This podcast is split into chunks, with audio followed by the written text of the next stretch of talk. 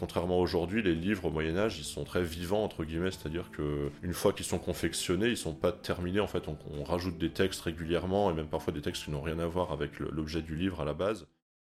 Le Moyen Âge est à la mode et j'en suis très heureux parce que je crois que cette époque a été absolument décisive.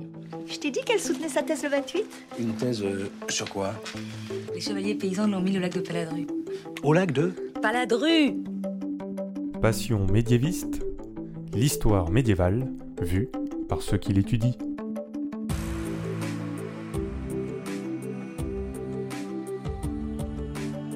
Est-ce que l'on sait tout du Moyen Âge? Est-ce qu'il reste encore des choses à découvrir? Et d'abord, qu'est-ce que le Moyen Âge? En fait, il y a autant de réponses que de médiévistes. Dans ce podcast, nous nous intéressons à comment l'histoire médiévale est étudiée aujourd'hui par de jeunes chercheurs, quels sont les sujets qui les intéressent, pour vous donner envie d'en savoir plus et pourquoi pas donner de l'inspiration aux futurs chercheurs. Épisode 17 Lionel et l'écrit urbain médiéval, c'est parti Excuse-moi, mais euh, il y a des gens que, que ça intéresse? Bonjour Lionel Germain. Bonjour. Depuis octobre 2017, tu es en thèse de doctorat à l'université Paris-Saclay, sous la direction de Pierre Chastan, et tu fais une thèse donc intitulée La fabrique sociale du gouvernement, pragmatique et symbolique des écrits urbains dans le Rouergue médiéval 13e, milieu du XIVe siècle, c'est-à-dire que tu travailles sur comment les représentants des petites communautés urbaines, donc dans le Rouergue, tu vas nous dire où c'est après, ont utilisé l'écrit pour affirmer leur autonomie, pour construire un ordre social dans la ville, et comment elles ont réussi à gérer leurs affaires via l'écrit.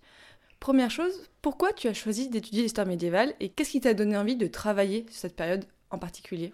Bah, comme beaucoup de gens, je pense, qui se sont lancés dans la recherche, je pense que ça, ça s'est fait par un concours de circonstances et par les, professeurs que j'ai pu rencontrer à l'université. Parce que moi, quand j'avais commencé la licence d'histoire, j'avais euh, pas de passion particulière pour une période euh, spécifique. Euh, D'ailleurs, j'ai pas commencé la licence avec pour ambition de faire de la recherche. Je voulais juste enseigner l'histoire-géographie. Et j'ai rencontré des, professeurs euh, d'histoire euh, du Moyen-Âge qui étaient vraiment passionnants et passionnés et qui m'ont transmis leur goût pour euh, cette période.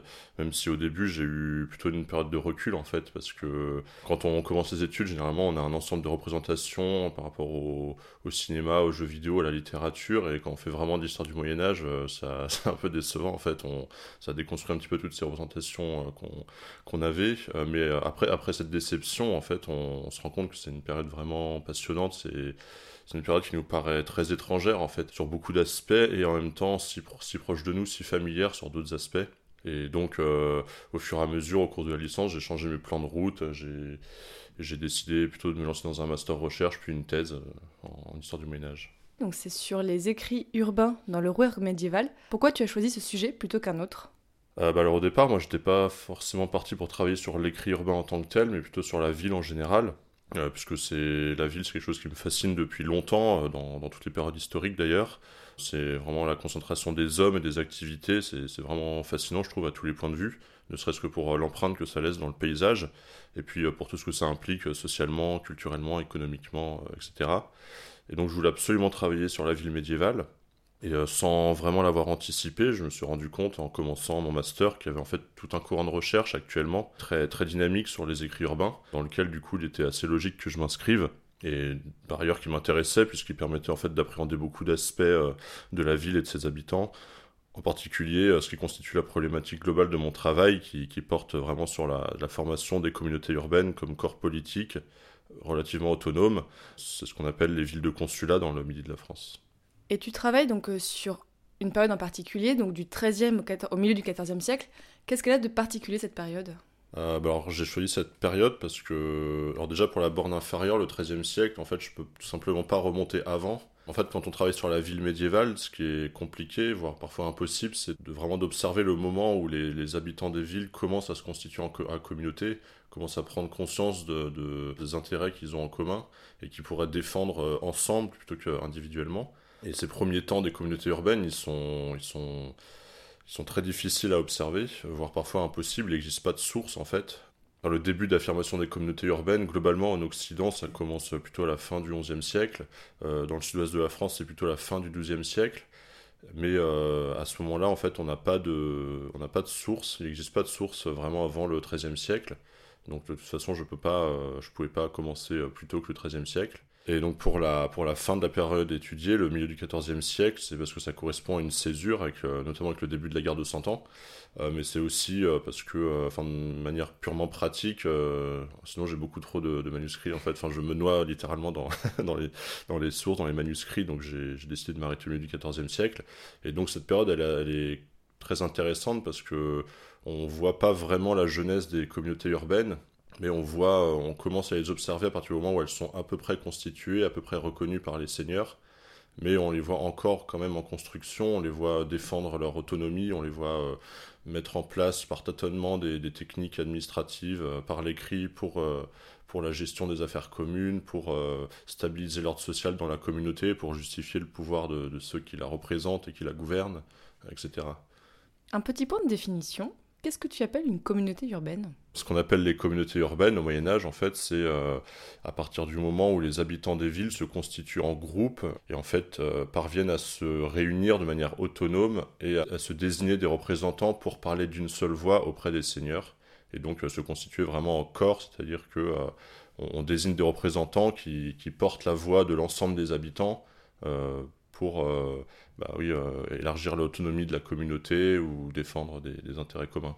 Et ces représentants, est-ce qu'ils ont des noms en fait Qui dirige ces communautés? Effectivement, c'est une particularité des, villes dans, du midi de la France, qu'on appelle les villes de consulat. Et donc, ceux qui dirigent ces communautés, ce sont des consuls qui sont organisés en collège, c'est-à-dire qu'il n'y a jamais un seul homme, en fait, ou, un seul homme qui dirige la communauté. C'est toujours un, parfois 4, 5, 6, 8 consuls hein, qui, dirigent euh, la communauté et ces consuls, théoriquement, ils sont, euh, ils sont euh, élus. Alors, ce qu'on appelle élus au Moyen-Âge, en fait, c'est plutôt cooptés, enfin, choisis par leurs prédécesseurs.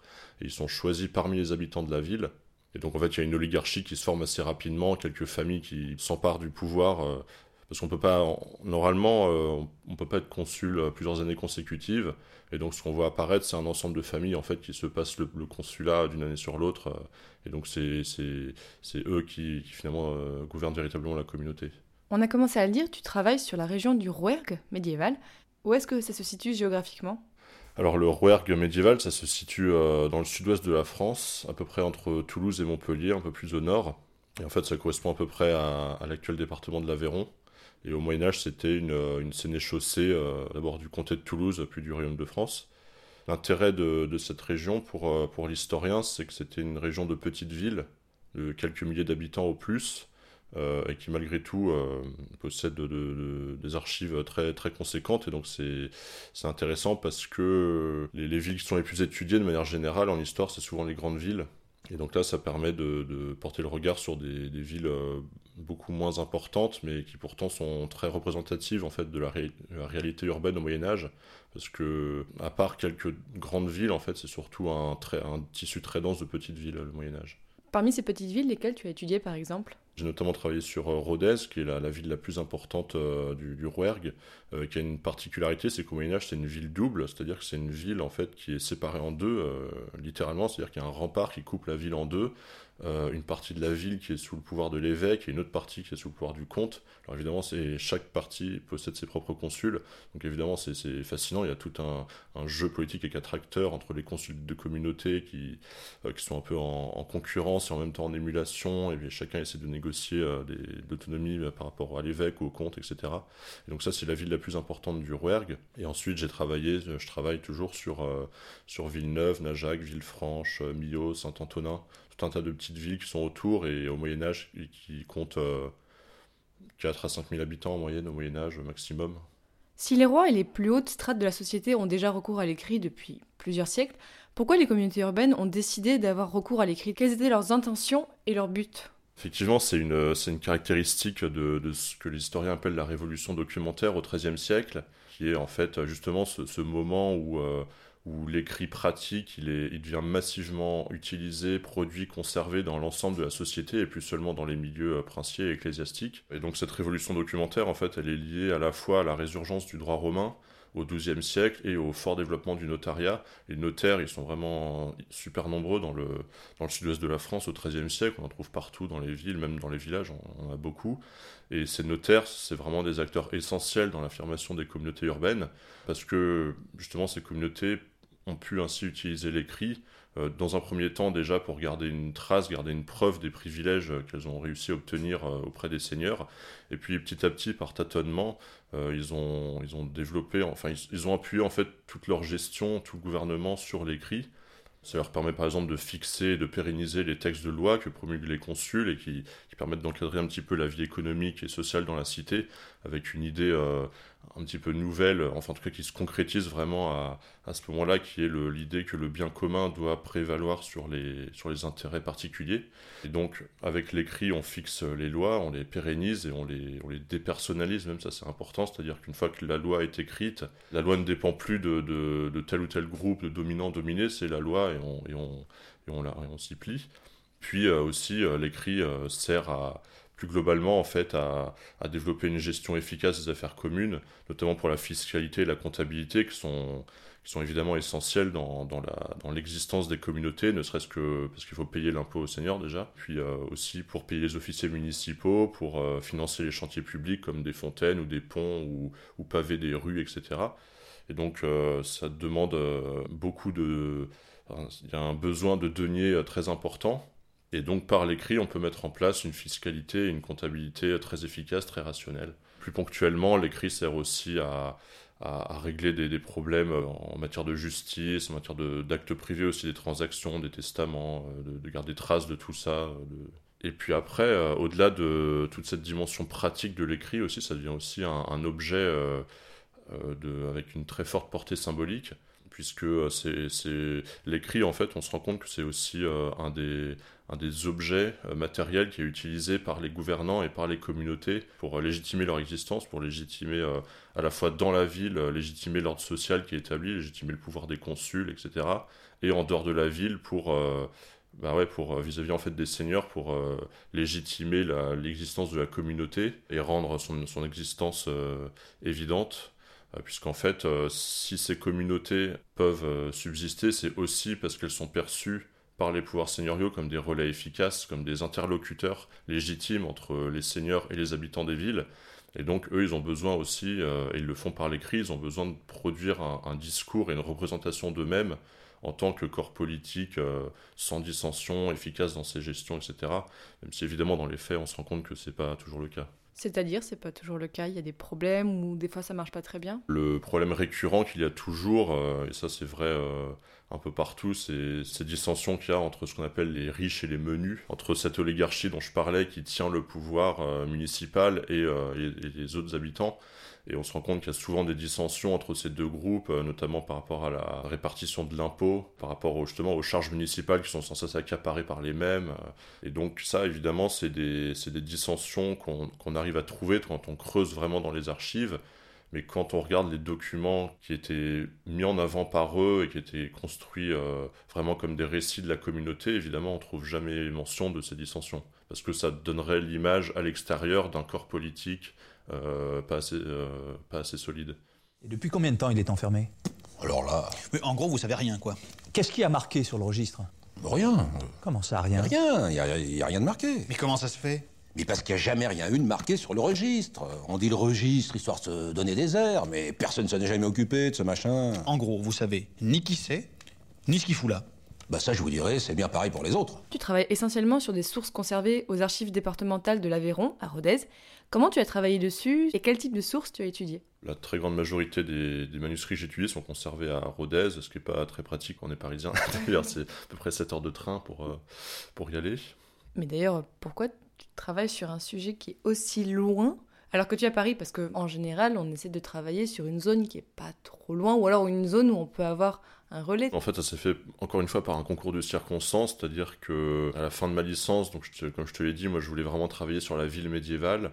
Et si possible, je travaillais plutôt sur des petites villes, parce que je m'étais rendu compte que les grandes villes étaient déjà bien étudiées et en plus pas, pas forcément représentatives de la réalité urbaine médiévale. Et donc euh, j'ai dit ça à celui, à, au professeur qui allait devenir mon directeur de mémoire, Judical Petrovis, donc qui est maître de conférence à Paris 7. Lui, en fait, il a fait ses études à Toulouse et il vient de, de là-bas. Et donc forcément, lui, il connaissait un petit peu la région. Et il m'a dit, bah écoute, il y, y, aurait un, un, super truc à faire sur, sur les villes du, du Rouergue. Donc euh, j'ai dit, ok. C'est souvent comme ça, en fait, dans les études, parfois, on n'a pas vraiment d'idée de sujet. Et puis on a un directeur de mémoire ou de thèse qui dit, hé, hey, J'ai une idée pour toi. Donc une fois à Rodez, comment tu travailles dans les archives? Alors une fois sur place, bah, c'est un énorme travail de dépouillement en fait, c'est-à-dire qu'on sort tous les inventaires possibles, on sort tous les manuscrits possibles, euh, en essayant d'orienter quand même un petit peu ses recherches, parce qu'encore une fois, la, quantité de manuscrits, elle est, euh, complètement colossale. Et donc on lit le plus de manuscrits possible, on les lit un peu en diagonale. Le premier travail à faire vraiment, c'est de constituer une base de données avec euh, tous les documents que, je vais pouvoir exploiter. Et donc euh, pour ça, il faut aller assez vite en fait sur chaque manuscrit, c'est-à-dire qu'on les regarde assez rapidement pour euh, se rendre compte euh, de quel type de document il s'agit, et puis on essaye de les dater au moins un peu grossièrement, parce que parfois c'est très difficile de dater les manuscrits. on prend aussi des, on retient quelques informations sur la matérialité du document qui peut renseigner ensuite sur, on sait jamais, ça peut renseigner sur le, sur la portée symbolique qu'il a pu avoir, etc. Et donc une fois qu'on a constitué cette, cette grosse base de données, ça permet d'avoir une vue d'ensemble euh, en fait sur, euh, euh, bah, tous les écrits qui étaient conservés dans chaque ville. Et puis à partir de là, en fait, c'est un, il faut sans arrêt jongler en fait entre une réflexion sur la globalité, sur tous les écrits qui étaient produits et conservés, et en fait exploiter des manuscrits en particulier parce qu'ils ont, parce qu'ils peuvent être révélateurs de, de, de pratiques de gouvernement ou parce qu'ils ont pu avoir une valeur symbolique particulière ou parce qu'ils ont été confectionner un moment clé de de, dans, dans l'histoire de l'affirmation d'une communauté urbaine, et donc c'est intéressant de voir tout ça. Et à chaque fois, en fait, on, remet ça en perspective avec l'ensemble des écrits qui sont conservés dans la ville, et aussi entre les villes elles-mêmes, parce que parfois on se rend compte qu'il y a des, des, similitudes, des coïncidences qui sont... Euh, quand, plusieurs villes, par exemple, ont le même comportement face à un événement extérieur, on, se demande s'il n'y a pas des, circulations d'hommes ou de techniques documentaires entre les villes, etc ou même parfois, les, parfois c'est complètement différent et c'est aussi intéressant de, se demander pourquoi, pourquoi tel type de document a, une valeur symbolique très forte dans une ville et pas dans une autre, euh, etc. Et tu travailles sur quel type de documents? Peut-être les plus importants pour ces communautés et qui ont été les mieux conservés, en fait, c'est ce qu'on appelle les chartes de coutume, qui sont en fait des, documents par lesquels les seigneurs euh, confirmaient, reconnaissaient l'existence de la communauté et euh, précisaient ou confirmaient ou, ou lui donnaient des, des privilèges. Et, une marge d'autonomie. Bah, généralement, ces chartes, ça se présente comme des, très grandes feuilles de parchemin qui font parfois, euh, je sais pas, euh, presque un mètre de, haut, des grandes euh, pages de parchemin comme ça où tout est écrit sur le recto et, le sceau euh, de la communauté ou du seigneur en bas pour lui donner euh, valeur juridique. Donc il y a ces documents qui sont très importants, qui sont, qui sont à la fois euh, bah, une portée pratique, c'est-à-dire que c'est concrètement ce qui définit la marge d'autonomie de, la, communauté, mais évidemment ça a aussi une forte valeur symbolique, ça symbolise en fait bah, l'existence de la communauté et sa reconnaissance comme corps politique.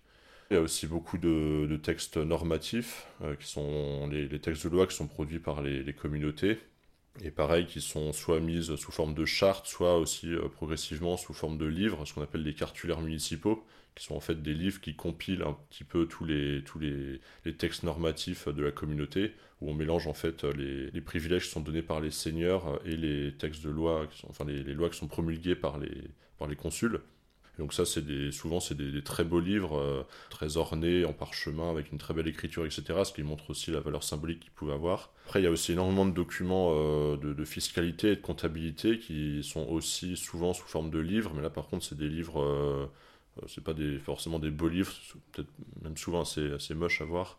ouais, donc c'est des livres qui sont très fonctionnels, qui ont une valeur symbolique beaucoup plus faible, voire inexistante. Il y a aussi beaucoup de, de, fiscalité qui sont sous forme de rouleaux, plusieurs feuilles de parchemin qui sont cousues entre elles et qu'ensuite on enroule. C'est pas forcément très pratique à utiliser, mais par contre c'est pratique dans la mesure où euh, du coup c'est extensible a priori à l'infini. C'est-à-dire qu'à chaque fois qu'on a besoin de rajouter des informations, euh, on n'a qu'à coudre une nouvelle pièce de parchemin en dessous et on écrit et on, enroule le tout. Est-ce que tu as réussi à trouver ce qu'on a, commence à appeler les écrits ordinaires, comme le dit l'historien Paul Bertrand, parce que ces documents de gestion de l'époque, comme donc tu en as commencé à parler, les inventaires ou la comptabilité, étaient souvent détruits quand ils ne servaient plus, quand ils avaient fini d'être utilisés, ou alors ils étaient perdus. Donc est-ce que tu as pu avoir accès à ce genre de choses, voilà, des écrits du quotidien Ouais, effectivement, alors ce que, Paul Bertrand appelle les écrits ordinaires, en fait, c'est toute cette masse d'écrits qui était produits pour régler des problèmes très ponctuels, en fait, et qui, a priori, du coup, n'avaient pas vocation à être conservés. Et effectivement, quand on a accès à des inventaires euh, qui ont été faits au début de l'époque moderne, au XVIe siècle, ou même parfois avant, moi j'ai certains inventaires d'archives qui ont été faits dès le XIVe ou le XVe siècle, euh, quand on compare euh, ces inventaires anciens avec ce à quoi on a accès aujourd'hui, on se rend compte qu'il y a une masse énorme qui a été perdue ou détruite. En fait, c'est que quelques pourcents de documents qui nous sont parvenus. Malgré tout, euh, parfois par des hasards de conservation ou parfois par des choix peut-être qu'on a du mal à comprendre, en fait, certains de ces écrits ordinaires sont parvenus jusqu'à nous, notamment dans, les documents comptables et fiscaux. On a énormément de documents ordinaires qui nous sont parvenus. Et parfois, certains écrits ordinaires nous sont parvenus parce que, en fait, ils ont été intégrés dans des ensembles hétérogènes qui, eux, étaient euh, volontairement conservés. Par exemple, c'est très fréquent euh, euh, pour les, cartulaires dont je parlais. Parce qu'en fait, contrairement aujourd'hui, les livres au Moyen Âge, ils sont très, ils sont très vivants entre guillemets, c'est-à-dire que une fois qu'ils sont confectionnés, ils sont pas terminés. En fait, on, rajoute des textes régulièrement et même parfois des textes qui n'ont rien à voir avec l'objet du livre à la base. Euh, par exemple, en le prenant à l'envers. Par exemple, dans les cartulaires, c'est très fréquent que une fois que le cartulaire est confectionné, les gouvernants euh, s'en servent à l'envers pour écrire des textes euh, beaucoup plus anodins. Et donc, de fait, ces textes, on y a accès, vu qu'il fallait malgré tout conserver le cartulaire. Alors, c'est des textes qui sont souvent beaucoup plus mal écrits, parfois même qui ont été barrés, donc qui montrent vraiment leur caractère ordinaire, mais qu'on arrive toujours à lire, du coup. Mais par contre, ce qui est intéressant avec cette question des écrits ordinaires, c'est que du coup, en fait, en creux, ça pose la question de la conservation des textes. C'est-à-dire qu'à chaque fois qu'on est face à un manuscrit, le réflexe, c'est de se demander euh, bah, pourquoi on peut être face à ce manuscrit, en fait. Est-ce qu'on est face à ce manuscrit parce que euh, c'est une espèce d'accident de conservation, entre guillemets? Est-ce que c'est un ensemble de hasards qui a fait que ce manuscrit a traversé les siècles jusqu'à nous? Ou est-ce qu'en fait, on y a accès parce qu'à l'époque, déjà, ils accordaient une très grande importance à sa conservation? Alors évidemment, c'est très évident pour les, cartulaires ou les chartes de coutume, qui étaient des textes euh, qui avaient une, importance euh, juridique et symbolique telle que de toute façon, ils il, voulaient absolument les conserver, donc c'est logique qu'on les ait encore aujourd'hui, euh, quelque part.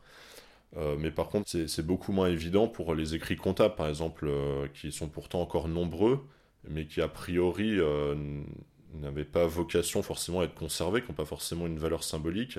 Et donc, euh, du coup, là, on se pose la question, effectivement, est-ce qu'on y a accès par le hasard des conservations? Et dans ce cas, tant mieux. Mais on peut aussi se demander si euh, peut-être qu'en fait, il y a un sens symbolique qui nous échappe, peut-être que, que eux voyaient un intérêt à les conserver, mais qu'on n'a juste pas encore compris cet intérêt. Tu as commencé donc ta thèse depuis très peu de temps. Qu'est-ce qui t'a déjà le plus surpris au cours de tes recherches? Bah, moi, il y a quelque chose qui m'a assez surpris récemment, notamment parce que je suis allé euh, du coup euh, dans, mes archives là en février. C'est le, le, rôle qu'ont encore certains manuscrits que j'étudie en fait dans l'entretien des identités locales actuellement, notamment les chartes de coutume ou les cartulaires qui, de toute façon, dès leur confection en fait, avaient une double fonction pratique et symbolique. Alors, euh, leur fonction pratique, forcément, est, complètement effacée maintenant. C'est plus des textes de loi valables, et heureusement, je pense. Mais euh, c'est fascinant de voir que encore aujourd'hui, ils ont une portée symbolique assez forte dans, l'entretien des identités locales. Ces, documents, en fait, ces documents qu'on voit encore euh, régulièrement sortis, par exemple, lors d'événements culturels, ou même, par exemple, à Millau, jusqu'à pas si longtemps, la, charte de coutume était exposée dans la mairie, sous verre. Ils ont fini par l'enlever parce qu'en fait, ça, ça abîmait l'encre. ce qui fait qu'elle est très peu lisible maintenant, c'est dommage. Mais bon, en tout cas, ça montre vraiment le, poids symbolique qu'ont encore ces documents. Euh, c'est fascinant, quoi. 700 ou 800 ans après leur confection. Euh, les médiévaux, quand ils les ont faits, euh, ils, voulaient créer des, symboles pérennes, mais je sais pas si ça à une telle réussite, quoi. Tu m'as dit dans ton travail, tu t'intéresses aussi à l'archéologie. En quoi ça t'aide dans, dans tes recherches? Euh, oui, effectivement, je m'intéresse à l'archéologie. Alors, je la pratique pas moi-même, mais je m'intéresse à des travaux euh, en archéologie qui sont faits parce qu'en fait, il y a encore beaucoup de vestiges matériels, et en fait, il faut, il faut les comprendre vraiment comme un tout organique. Il n'y a, pas euh, que l'écrit. Enfin, les communautés urbaines, elles ont développé tout un système de représentation qui, qui va au-delà de l'écrit. L'écrit s'inscrit dans un, un, système de représentation organique, où il y a aussi, par exemple, les sauts de ville qui sont vraiment fascinants à étudier. Dans, la, dans, le, dans, le, paysage urbain aussi, par exemple, au XIVe siècle, beaucoup de, consuls font construire des fontaines dans la ville et sur ces fontaines, ils peuvent se représenter eux-mêmes, ils font graver leur visage ou leur nom, etc. L'archéologie éclaire aussi en fait ce système de représentation qui est mis en place euh, par les, par les communautés urbaines euh, au-delà de l'écrit. Dernière question, les auditeurs commencent à être habitués, mais je suis sûre que tu as des choses à nous dire. Quel conseil tu donnerais à un jeune médiéviste qui veut se lancer dans une thèse d'histoire médiévale? Ou qui veut juste se lancer dans l'histoire médiévale en général? Bah alors du coup je vais moi aussi euh, répéter ce que ce qu'ont dit beaucoup de, gens qui ont tenu ce micro avant moi, mais on le répète euh, jamais assez, il faut vraiment être passionné par, euh, le sujet qu'on étudie. Euh, même s'il faut, je pense, être prêt à, faire quelques ajustements en fonction du, contexte ou des opportunités de la recherche. Après, je dirais peut-être que hum, il faut pas être trop pressé dans son travail. En fait, je pense que, que l'esprit a besoin parfois de temps ou d'autres choses pour euh, ranger un petit peu ses idées et donner le meilleur de lui-même. Pour l'histoire médiévale en particulier, moi je, conseillerais de toujours privilégier en fait l'étude des sources originales plutôt que les éditions ou les interprétations déjà faites. Je pense que c'est très important en fait d'être face au matériau euh, original parce que ça apporte des informations euh, parce qu'en fait un texte euh, un document médiéval c'est pas que le texte c'est pas que l'information textuelle c'est vraiment un tout entre le texte son support et c'est je pense vraiment important de, pouvoir se rendre compte de ça et de, de vraiment toucher à la matière euh, originelle